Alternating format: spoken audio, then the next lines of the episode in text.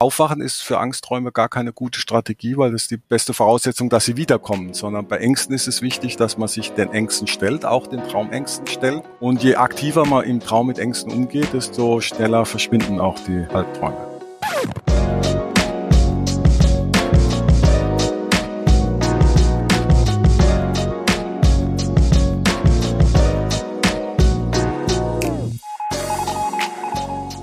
Hallo zusammen, ich bin Nina, willkommen beim Koro Podcast. Könnt ihr euch an euren letzten Albtraum erinnern? Heute reden wir über Alb- und Klarträume und haben dafür Professor Dr. Michael Schredel vom Zentralinstitut für seelische Gesundheit eingeladen. Er erklärt uns, ab wann man von Albträumen als Störung redet und wie man das therapieren kann. Und wir reden darüber, wie man mit Realitätschecks feststellt, ob man träumt. Wenn ihr wissen wollt, wie man Träume lenken kann, dann bleibt dran. Hallo, Herr Schredel. Wir haben zuletzt über Traumforschung und Träume geredet. Aber um zu träumen, muss man erstmal schlafen. Wie unterscheiden sich die Bereiche Traum- und Schlafforschung? Also Träumen definieren wir als subjektives Erleben während des Schlafes, also gehören sehr eng miteinander zusammen, aber der Schlaf ist erstmal so das, was der Körper auf der physiologischen Ebene macht. Das heißt also, was viele sich gar nicht so bewusst machen, ist, dass wir nicht bewusst einschlafen können, sondern das Einschlafen ist ein Vorgang, der unwillkürlich passiert, wenn wir in der richtigen Situation sind oder manchmal auch, wenn wir brutal übermüdet sind, dann können wir auch in Situationen einschlafen, wo es nicht erwünscht ist. Das heißt, der Körper schaltet dann um, im Gehirn passiert auch einiges, von Wachzustand auf Schlafzustand und im Schlaf gibt es noch verschiedene Schlafstadien, da wird auch nochmal umgeschaltet, weil das Gehirn andere Aufgaben hat im Schlaf als im Wachzustand. Eins ist Erholung und Säubern und dann gibt's Gedächtniskonsolidierung, Informationsverarbeitung im weitesten Sinne. Und das ist praktisch, was physiologisch im Schlaf abläuft und da ist das Gehirn beschäftigt. Also die einzelnen Nervenzellen versuchen dann, schieben Informationen hin und her, damit es dann besser abgespeichert wird. Und das ist, was auf der Schlafebene passiert. Und der Schlaf ist eben auch wichtig. Also man weiß, dass es keinen Menschen gibt, der ohne Schlaf auskommt. Also alle Menschen schlafen. Mehr oder weniger gut. Äh, das ist dann unser Thema in der Schlafmedizin. Aber Schlaf Schlaf ist lebensnotwendig für alle Menschen. Dann gibt es eben das Träumen, was eben während des Schlafes abläuft. Das heißt, sobald wir einschlafen, träumen wir auch. Also dieses subjektive Erleben kann man auch während des Einschlafens, manche können das ganz gut beobachten, vor allem wenn sie dann gleich wieder geweckt werden, dass man auch beim Einschlafen noch Gedanken hat, die sich plötzlich dann verändern, weil das Gehirn sich eben umschaltet. Dieses subjektive Erleben ist immer da und läuft eben während des Schlafes auch ab. Und das Hauptproblem natürlich für die Traumforschung ist, dass dieses subjektive Erleben nicht direkt zugänglich ist, weil die Schlaf schlafende Personen können jetzt nicht erzählen, ach, ich träume gerade dies und jenes, sondern man muss die Person wecken und dann hoffen, dass sie sich äh, möglicherweise und glücklicherweise geht es, sich an das erinnert, was vor dem Aufwachen passiert ist und erlebt wurde. Das heißt also, die zwei Themen, Schlafforschung äh, oder Traumforschung oder Schlafmedizin und der Umgang mit Träumen äh, sind sehr eng miteinander verknüpft. Ist es so, dass Menschen jedes Mal träumen und sich aber meistens dann einfach nicht daran erinnern? Also wir gehen tatsächlich davon aus, dass dieses subjektive Erleben nie abreißt. Das heißt, egal was sie machen, ob sie in der Narkose sind oder selbst im Koma, gibt es Berichte, dass die immer noch subjektives Erleben haben, obwohl das Gehirn fast nichts mehr macht. Das heißt, dieses subjektive Erleben ist im Wachzustand vorhanden, im Schlaf immer vorhanden. Die Frage ist nur, wenn man eben geschlafen hat äh, und aufwacht, kann man sich daran erinnern, was man da erlebt hat. Und bei vielen Menschen ist es so, dass es ziemlich schnell wieder weg ist. Dann gibt es Leute, die wissen es noch eine Minute lang und dann ist es weg. Und dann gibt es gute Traumerinnerer, die wissen selbst nach ein paar Tagen noch, was sie geträumt haben. Manche schreiben das auf. Ich gehöre zu den mittelguten Traumerinnerern. Das heißt, wenn ich es nicht aufschreibe, vergesse ich im Laufe des Tages den Traum wieder. Und dann muss ich immer nachgucken, was ich morgens aufgeschrieben habe, weil der Traum eben am präsentesten ist, wenn man eben direkt nach dem Aufwachen sich damit beschäftigt, weil das Gehirn braucht immer so ein bisschen Zeit, bis es umschaltet. Und wenn es komplett umgeschaltet ist, ist es ganz schwierig, sich an die Träume zu erinnern. Wir haben letztes Mal darüber geredet, wie man Träume möglicherweise beeinflussen kann. Anscheinend kann man das nicht so gut. Es gibt dann auch Leute, die quasi klar träumen. Was genau ist das? Wir hatten besprochen, dass so die einfache Idee, abends sich vorm Einschlafen vorzustellen, ach, jetzt will ich mal was von was Schönem träumen, das funktioniert nicht, vor allem wenn man einen stressigen Tag hatte. Tatsächlich gibt es so einen besonderen Traumzustand, der von den englischen Forschern eben als Lucid Dreaming, also luzides Träumen bezeichnet wird. Die Deutschen verwenden gern den Begriff Klarträumen. Und das Besondere an diesem Zustand ist, dass man während des Traums weiß, dass man träumt. Wir wissen aus äh, Erhebungsdaten, dass es ungefähr 50 Prozent aller Menschen mindestens einmal so einen Zustand erlebt haben, dass sie gedacht haben, ach, was jetzt gerade passiert, das ist kein Wachleben, sondern das ist ein vorgestelltes Leben, weil man muss sich immer noch mal bewusst machen, dass im normalen Traum denkt man, dass man wach ist. Also man handelt und denkt, auch selbst wenn bizarre Sachen passieren, denkt man, dass man wach ist. Und deshalb ist dieser Zustand des Klarträums und luziden Träums so besonders, weil man eben tatsächlich auch erlebt, also da man läuft irgendwie eine Straße entlang, entlang und weiß aber, was man jetzt da gerade erlebt, ist gar keine echte Straße, sondern das macht mein Bewusstsein, äh, mein Traumbewusstsein macht eben so eine Straße und ich weiß, aha. Und dann gibt es auch Leute, die untersuchen das dann, ah, dann gucken sie genau hin und sehen, ah, da, ich glaube, einer hat mal das Tapetenmuster seinem Zimmer untersucht und festgestellt, oh, das Traumbewusstsein kann aber wirklich ganz toll die feinsten Nuancen des Musters, also es war ein kompliziertes Blumenmuster, darstellen. Also das sind so Spielereien oder auch interessant eben für die Forschung, wie gut kann das Bewusstsein tatsächlich so solche Sachen darstellen, obwohl gar kein Input da ist. Das ist auch ein, ein, spannender Aspekt der Traumforschung. Der wird auch bei diesem Klarträumen gezielt untersucht. Sie haben letztes Mal auch schon mal die Realitätschecks erwähnt, die man anwenden kann, um quasi festzustellen, ob man träumt oder nicht. Stimmt es, dass man zum Beispiel auch seine Finger zählen kann, um zu sehen, ob man tatsächlich fünf Finger hat oder dass man die Uhrzeit prüfen soll, ob das eine realistische Uhrzeit ist oder nicht, um festzustellen, dass man träumt? Also was wir wissen ist, dass dieser besondere Zustand Zustand des Klarträums und oder luziden Träums relativ selten ist. Also es gibt nur ganz wenig. Also es gibt es auch. Es gibt tatsächlich so Naturtalente, die haben mehrmals pro Woche Klarträume, ohne dass sie irgendwas trainiert haben. Aber das Spannende ist eben, dass das Klarträumen und die Häufigkeit durch Training verbessert werden kann. Und der Fachausdruck ist dann Induktionsmethoden. Da gibt es eine ganze Palette von Induktionsmethoden und die einfachste und auch am einfachsten anwendbare Technik sind die Realitätschecks. Das heißt, da ist die Idee, dass man fünf bis zehnmal am Tag Tage sich die Umgebung anschaut und guckt, ob das, was man sieht, den physikalischen Gesetzen der Realität entspricht und stellt sich dann die Frage, träume ich oder bin ich wach? Und dann kommt man immer zu dem Schluss, dass man wach ist. Weil das geht nämlich nicht darum, das wird am Anfang manchmal so gedacht, ja, die fangen jetzt an, die Realität zu hinterfragen, ist aber gar nicht der Sinn, sondern das Training dient dazu und dann wird es spannend, wenn man diese Realitätschecks auch während des Traumes macht. Und da kann man tatsächlich alles machen. Also ich habe erwähnt, dass ich, ich habe es ein paar Mal gehabt, dass ich hochspringe oder von einem Fuß auf den anderen springe und dann ein bisschen weiter springen kann und dann denke ich, okay, das entspricht nicht den Gesetzen der Wachrealität, wenn man sich durch Konzentration weiter springen kann. Deshalb weiß ich, dass ich träume. Aber es gibt auch andere Sachen, die manche drehen sich oder sie hatten jetzt die Fingerzählen erwähnt, auf den Arm schauen. Das heißt, alles, was einem einfällt, kann man als Realitätschecks verwenden. Ich hatte auch erwähnt, das Nase zuhalten. Also es gibt ganz verschiedene Sachen, die die Personen machen, weil es nämlich tatsächlich so ist, dass man im Traum einen Realitätscheck machen kann und der auch funktioniert. Das heißt also, man kann sich zum Beispiel im Traum kneifen und dann tut's weh. Oder was Sie gesagt haben, Sie zählen die Finger und haben fünf Finger und dann denken Sie, ich bin wach im Traum denken sie, dass sie wach sind. Und ich habe äh, genügend Träume und es gibt massig Traumbeispiele, dass die Realitätschecks im Traum nicht hundertprozentig funktionieren. Das heißt, es erfordert Übung. Deshalb muss man eben auch tagsüber immer so viel üben, damit man das im Traum auch richtig macht und nicht praktisch vom Traum selber reingelegt wird. Oder dann gibt es so Beispiele, dass die Person fragen, eine andere Person, die im Traum vorkommt, ich träume doch, oder? Und dann sagt die Person, nein, du bist wach. Also die Traumperson legt einen dann rein. Also es gibt so ein paar Fallstricke, die man beachten muss und ich glaube, der der, ultimative Fallstrick ist dann, was als falsches Erwachen bezeichnet wird, dass man im Traum aufwacht äh, und jetzt aber hundertprozentig sicher ist, dass man wach ist. Aber dann stellt man dann kurze Zeit fest, ich hatte auch mal so einen lustigen Traum mit falschem Erwachen, wo ich im Traum äh, einen Kopfsprung ins Wasser gemacht habe und da ist die Badehose, die ich anhatte, etwas runtergerutscht. Dann bin ich aufgewacht und habe mich gewundert, dass meine Pyjamahose etwas runtergerutscht ist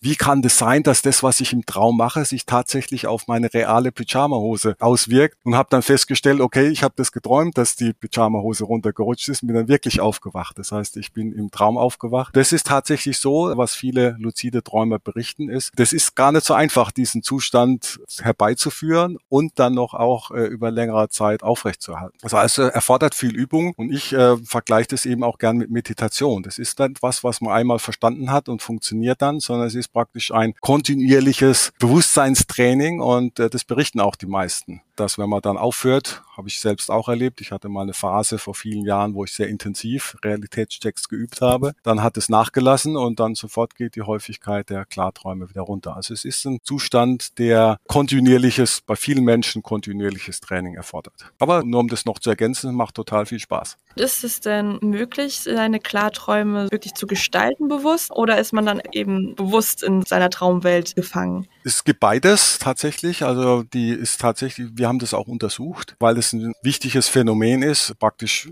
mal mal sagen, so Nebenwirkungen von Klartraumtraining gibt es da auch unerwünschte Nebenwirkungen. Und die gibt es tatsächlich und man muss sich auch damit beschäftigen, um eben dann auch das Gegenmittel für die Nebenwirkung zu haben. Der Klartraum ist nämlich zunächst mal erst dadurch definiert, dass man weiß, dass man träumt. Und dann kommt erst so mit der Übung, also ist auch unterschiedlich, manche können das von Anfang an gut, aber manche brauchen mehr Übung, kann man die äh, Action im Traum beeinflussen. Oder zumindest das, was man selber machen kann. Also zum Beispiel, ach, ich weiß, dass ich träume, jetzt habe ich Lust auf Fliegen, jetzt springe ich mal hoch und fliege weg. Das kann aber auch sein, dass man denkt, oh, so ganz ganz sicher bin ich mir nicht, ob ich träume. Wenn ich jetzt aus dem Fenster springe und fliegen will, könnte es sein, dass ich unten aufschlage. Also lasse ich das mal lieber mit dem Fliegen. Also es gibt ganz viele Varianten und dieses Beeinflussen, diese Aktivität im Traum, das ist praktisch nicht bei jedem Menschen gleich. Und deshalb haben wir eben auch Träume gehabt, die wir als Lucid Nightmare bezeichnen also luzide Albträume. Da ist dann irgendwie ein schrecklicher Tiger und den wollen sie dann im Traum verscheuchen. Also sie wissen, dass sie träumen und dass es ein vorgestellter Tiger ist und wollen den Tiger verscheuchen, aber der will nicht weggehen.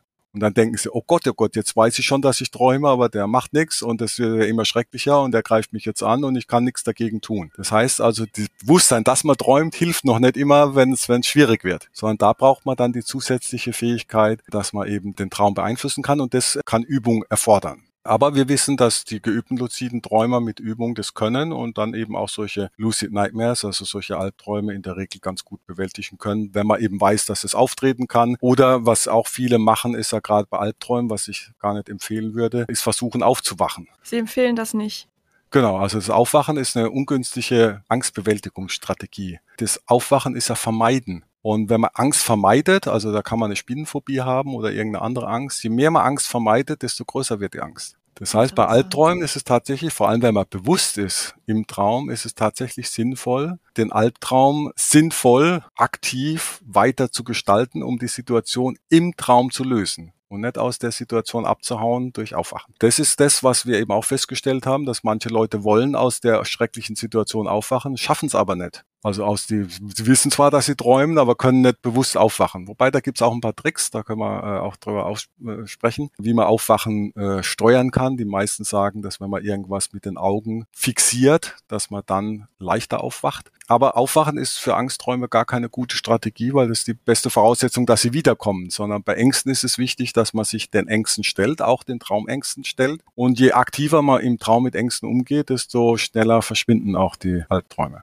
Das heißt, das, das luzide Träumen wird eben auch tatsächlich, ist eine Methode, nicht die Methode der ersten Wahl, aber die Methode der zweiten Wahl, mit Albträumen umzugehen. Das heißt, wenn ich Albträume regelmäßig bewältige im Traum, dann nehmt die Albträume ab, weil das Traum-Ich lernt, okay, wenn eine schwierige Situation ist, dann mache ich eins, zwei, drei, vier und dann ist die Sache erledigt und dann kommen die Albträume ganz, ganz selten nur noch vor.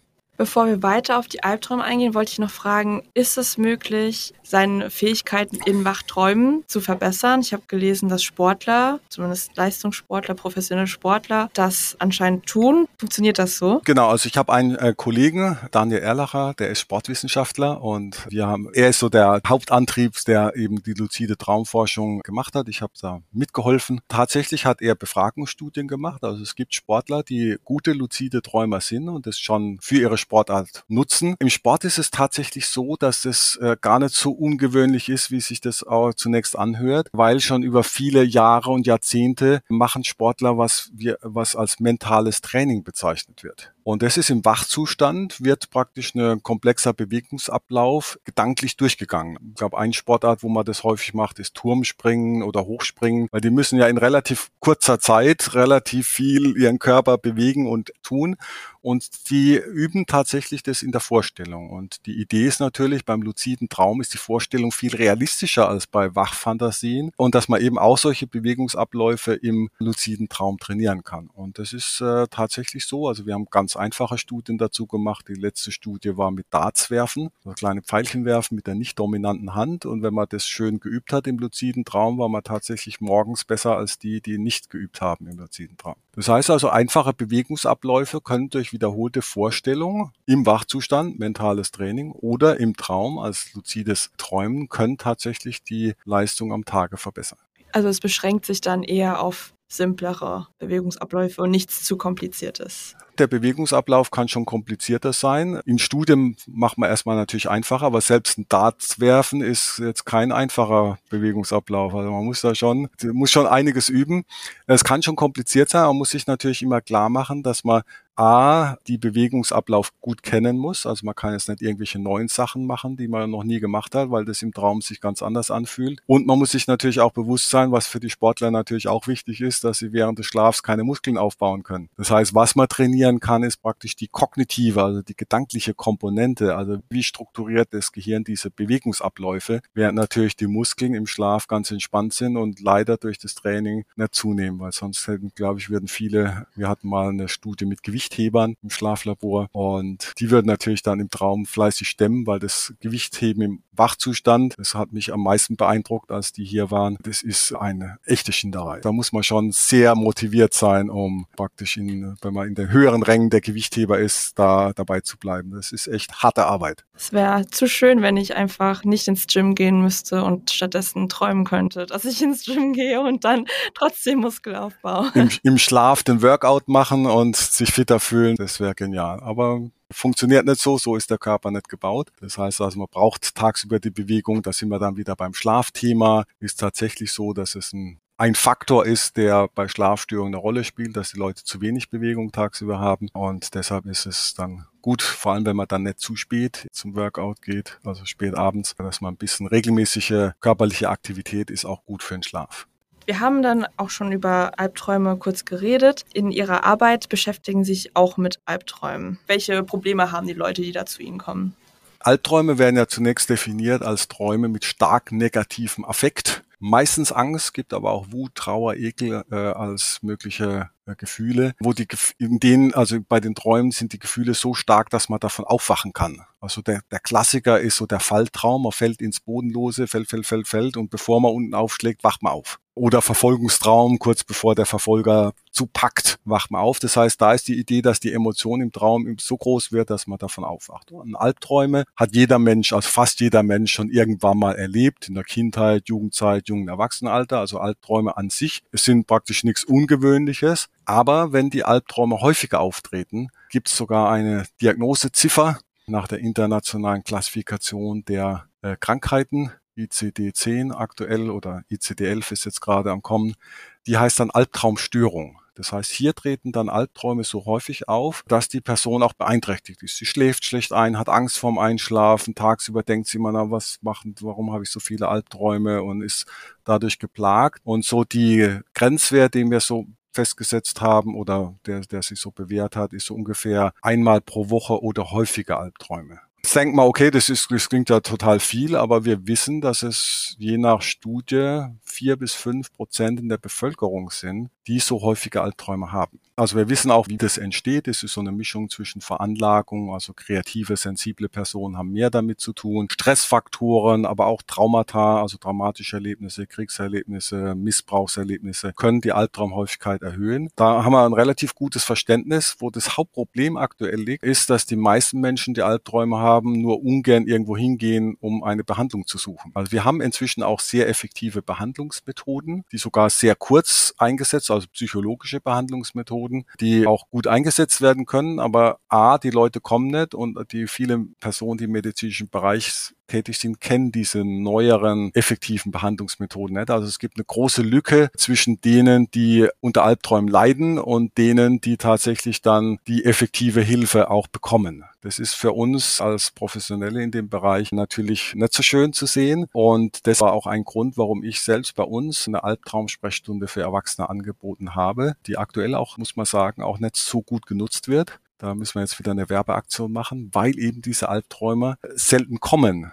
Wir gehen sogar schon davon aus, dass es wie eine Stigmatisierung sein kann, dass man nicht gerne zugibt, dass man viele Albträume hat. Dann wird man so ein bisschen als schwach gesehen und man verkraftet nichts und Weichling oder Sensibelchen und so weiter. Das heißt, die Personen, die diese vielen Albträume haben, die trauen sich noch nicht so richtig zu sagen, okay, ich gehöre halt zu den sensiblen, kreativen Personen, habe viele Albträume, aber dadurch, dass es eine effektive Methode gibt, kann ich damit umgehen und auch dieser negative Aspekt von der Eigenschaft, die eben auch viele positive Aspekte hat, dann angehen gehen. Und diese Therapie sieht tatsächlich brutal einfach aus. Also es ist wirklich ein sehr, sehr einfaches Prinzip. Das hat auch was damit zu tun, was ich vorhin gesagt habe mit dem Aufwachen, weil der Albtraum endet mit dem Aufwachen. Das heißt, die Personen lösen die Situation, die im Albtraum schwierig ist, nicht alles, was man nicht löst, hat die Tendenz wiederzukehren. Und genau das nutzt man bei diesem Therapieprinzip aus. Das heißt, die Person kommt hierher oder kann sie auch zu Hause machen. Also wir haben auch einen Leitfaden, wo die Person auf unserer Seite von der Deutschen Gesellschaft für Schlafforschung und Schlafmedizin, wo man es auch selbst machen kann. Aber die Grundidee ist, einen Traum zu erzählen und dann sich die Frage zu stellen oder die Frage wird von mir gestellt, was können Sie in dem Traum tun, um die schwierige Situation zu lösen? Das heißt, Sie werden verfolgt als klassisches Beispiel. Dann stellt man sich eben vor, okay, äh, jetzt weglaufen ist eine schlechte Strategie, habe ich in tausend Albträumen schon gemacht, hat irgendwie nie funktioniert. Meine Angst ist immer größer geworden bis zum Aufwachen, sondern jetzt stelle ich mir vor, ich drehe mich mal um und natürlich schön ist, wenn ich noch ein paar starke Jungs im Rücken habe, die dann, falls das Monster mich dann doch angreifen sollte, dann mich schützen können, drehe mich um und frage mal das Monster, was willst du von mir? Die meisten Leute, die solche Vorstellungsübungen machen, also wird im Wachzustand diese Vorstellungsübung gemacht, die merken schon, okay, wenn ich mich umgedreht habe, dann ist schon die, die Angst nimmt schon brutal ab. Weil man eben nicht mehr Angst vor der Angst hat, sondern man weiß, okay, da ist was schwierig, ich habe Helfer und dann gucke ich mal, wie man so schön im Deutschen sagt, ich schaue der Angst ins Auge und dann wird die Angst schon viel kleiner, weil man weiß, okay, ich habe Angst und äh, dann mache ich was, was mir hilft, löst die Traumsituation und bei dem Ansatz, den wir eben empfehlen, diese neue Lösung wird praktisch pro Tag im Wachzustand für fünf Minuten über zwei Wochen lang geübt und dann verändern sich die Träume. Die letzte Studie, die wir gemacht haben, war eine Telefonberatungsstudie zu Corona-Zeiten. Da waren 30 Minuten pro Patient, Patientin und nach acht Wochen haben wir wieder gefragt und bei 80 Prozent hat sich das schon massiv gesenkt. Also man kann durch diesen einfachen Ansatz zu sagen, ich stelle mich der Angst, also erstmal wird der Albtraum erzählt, dann überlege ich mir, was, wie kann ich die Albtraumsituation positiv lösen, dann wird die neue Lösung geübt und schwuppdiwupp sind die Albträume weg fast weg oder deutlich reduziert. Das ist ja eine sehr effektive und doch simple Lösung. Schade, dass den Menschen das gar nicht so bewusst ist, dass das so zur Verfügung steht. Deshalb ist ja wichtig für diejenigen, die den Podcast hören. Die wissen jetzt, wie das funktioniert, können es auch gern weitererzählen, weil es ist tatsächlich die Grundidee, das gibt es tatsächlich auch, das weiß man auch bei Spinnenphobie. Also bei Personen, die eine Spinnenphobie haben, da gibt es Wochenend-Workshops, an denen am Ende des Workshops eine kleine Spinne über die Hand läuft. Das ist unangenehm, keine Frage. Also ich glaube nicht, dass man das freiwillig machen würde, aber man merkt, außer unangenehm ist nichts. Das heißt, es ist unangenehm, aber ich muss keine riesige Angst davor haben. Und das ist genau das, was man bei der Albtraumtherapie auch ausnutzt. Das heißt also, Albträume sind unangenehm, keine Frage. Die Leute, also es gibt so Forscher, die sagen, ja, Albträume haben was Gutes und tralala. Die haben was Gutes, indem sie wie Schmerzen auf Themen hinweisen, aber man möchte sie natürlich nicht haben. Aber sie sind eben praktisch so Hinweise zu sagen, jetzt ist mal Aktivität angesagt. Also weglaufen und Verstecken und, und ähnliche Sachen sind nicht angesagt, sondern bei diesen Traumsituationen brauche ich eine aktive Lösungsstrategie. Wenn man dieses Denkmuster erstmal verstanden hat, dann haben die Albträume verlieren völlig an ihrer Wucht und viele berichten dann, dass sie dann auch angenehme Träume haben. Gibt es irgendwelche Muster unter den Leuten, die zu Ihnen kommen, dass ähnliche Albträume vorkommen oder ist es sehr, sehr individuell? Die einzelnen Träume sind schon sehr unterschiedlich, weil jeder so seine eigene Ausgestaltung hat. Es gibt praktisch so Themenbereiche, wo man sagt, jetzt wie Verfolgung, Fallträume, Tod, Verletzung von Angehörigen ist auch ein wichtiges Thema, was gerade Kinder und Jugendliche auch beschäftigt. Gelähmt sein hatten wir, zu spät kommen. Also es gibt schon so ein paar Klassiker-Themen, aber die einzelnen Träume sind natürlich ganz immer spezifisch ausgestaltet. Da Prüfungsträume oder vor kurzem hatte ich eine Anfrage wegen Zahnausfallträumen. Also es gibt schon eine ganze Palette von verschiedenen Themen. Also alles, was Angst macht, kommt auch in einem Albtraum vor. Haben Sie noch etwas, das man wissen sollte über Albträume, was nicht so bekannt ist sonst? Was ich ganz gern unseren Patienten erzähle, also außer dieser Veranlagungs-Stressmodell, dass man einfach die Personen, die viele Albträume haben, auch positive Eigenschaften haben, nämlich diese Kreativität und Sensibilität, ist auch noch ein wichtiger Punkt, dass Albträume gar nicht so schrecklich sind, wie sie auf den ersten Blick also oder wärmer sie erlebt sind, sondern dass Albträume einfach eine dramatisierte Darstellung von Gefühlen sind. Also ein Klassiker in dem Bereich ist zum Beispiel, man bringt im Traum jemanden um. Also ist der Mörder und hat dann Angst, dass man gefasst wird oder und dann wacht man auf und denkt sich, wie konnte ich nur jemanden umbringen. Aber die Grundidee ist, dass der Traum praktisch wie, wie ein guter Filmregisseur ein Thema, was man selber beschäftigt, nämlich dass man auf irgendjemanden total wütend ist und den Wachzustand sagt man, den könnte ich am liebsten an die Wand klatschen, was, wenn man es real machen würde, dem Mord dann mehr so weit entfernt ist. Aber es geht ja um die bildliche Sprache, dass man einfach so ein großes Wutgefühl hat. Und der Traum setzt es bildlich um. Das heißt also, die Idee ist, dass Albträume gar nicht schlimm sind oder ein Kennzeichen, dass irgendwas äh, mit einem nicht stimmt, sondern dass man eher praktisch zum Drama neigt oder der Traum zum Drama neigt und sagt, okay, das sind ganz normale Gefühle, die ich im Wachzustand habe, die der Traum in dieser überspitzten Weise darstellt, weil das ist für viele Personen, die mit Albträumen zu tun haben, die machen sich tatsächlich Sorgen, dass das irgendwas mit psychischer Gesundheit und alles Möglichen zu tun hat. Aber die Albträume selber sind praktisch diese überspitzte, also wenn man Filmregisseur ist, und es gibt ja auch einige, die das gemacht haben, ist es gar nicht schlecht, wenn man Albträume hat, weil dann haben wir immer gute Ideen für Filme. Und es gibt ja auch einige Filmregisseure, die äh, ihre Träume benutzt haben, um Filme zu machen. Aber man hat die Albträume verlieren sozusagen das Schreckliche oder dieses krankmachende oder pathologisierende, wenn man eben weiß, okay, das sind ganz normale Gefühle, die einfach im Traum stärker dargestellt werden. Eine Sache bin ich noch neugierig. Wie funktioniert es, dass man diese physischen Wahrnehmungen im Traum genauso wahrnimmt? Also, dass ich fühle, wie ich falle oder dass ich, ich hatte einen Albtraum, dass ich gekitzelt werde und es nicht aufhört oder auch, dass man Schmerz feststellen kann. Das ist äh, total interessant. Also wir haben das zum Beispiel bei Schmerz untersucht. Das ist ja so, wenn man sich mal überlegt, wie funktioniert das Bewusstsein im Wachzustand. Dann ist es halt so, sie kitzeln sich irgendwie und dann gibt es so ein paar Nervenimpulse, die dann von der Stelle, wo sie kitzeln, da gibt es auch, glaube ich, bestimmte Zellen, die nur Kitzeln wahrnehmen. Die werden dann weitergeleitet ans Gehirn. Aber das, da fängt ja erst der, der Spaß sozusagen an. Das Gehirn macht ja aus diesen Nervenimpulsen, das sind ja praktisch nur ein paar elektrische Impulse, die da oben ankommen. Das Gehirn macht daraus die dieses subjektive Erleben. Und wenn man es dann größer fasst, wird ja praktisch dann also ein paar Lichtreize, wird dann eben ein Bild zusammengefügt. Und das macht unser Gehirn. Also unser Gehirn ist praktisch so eine, manche Leute sagen da Virtual Reality, aber dann Frage,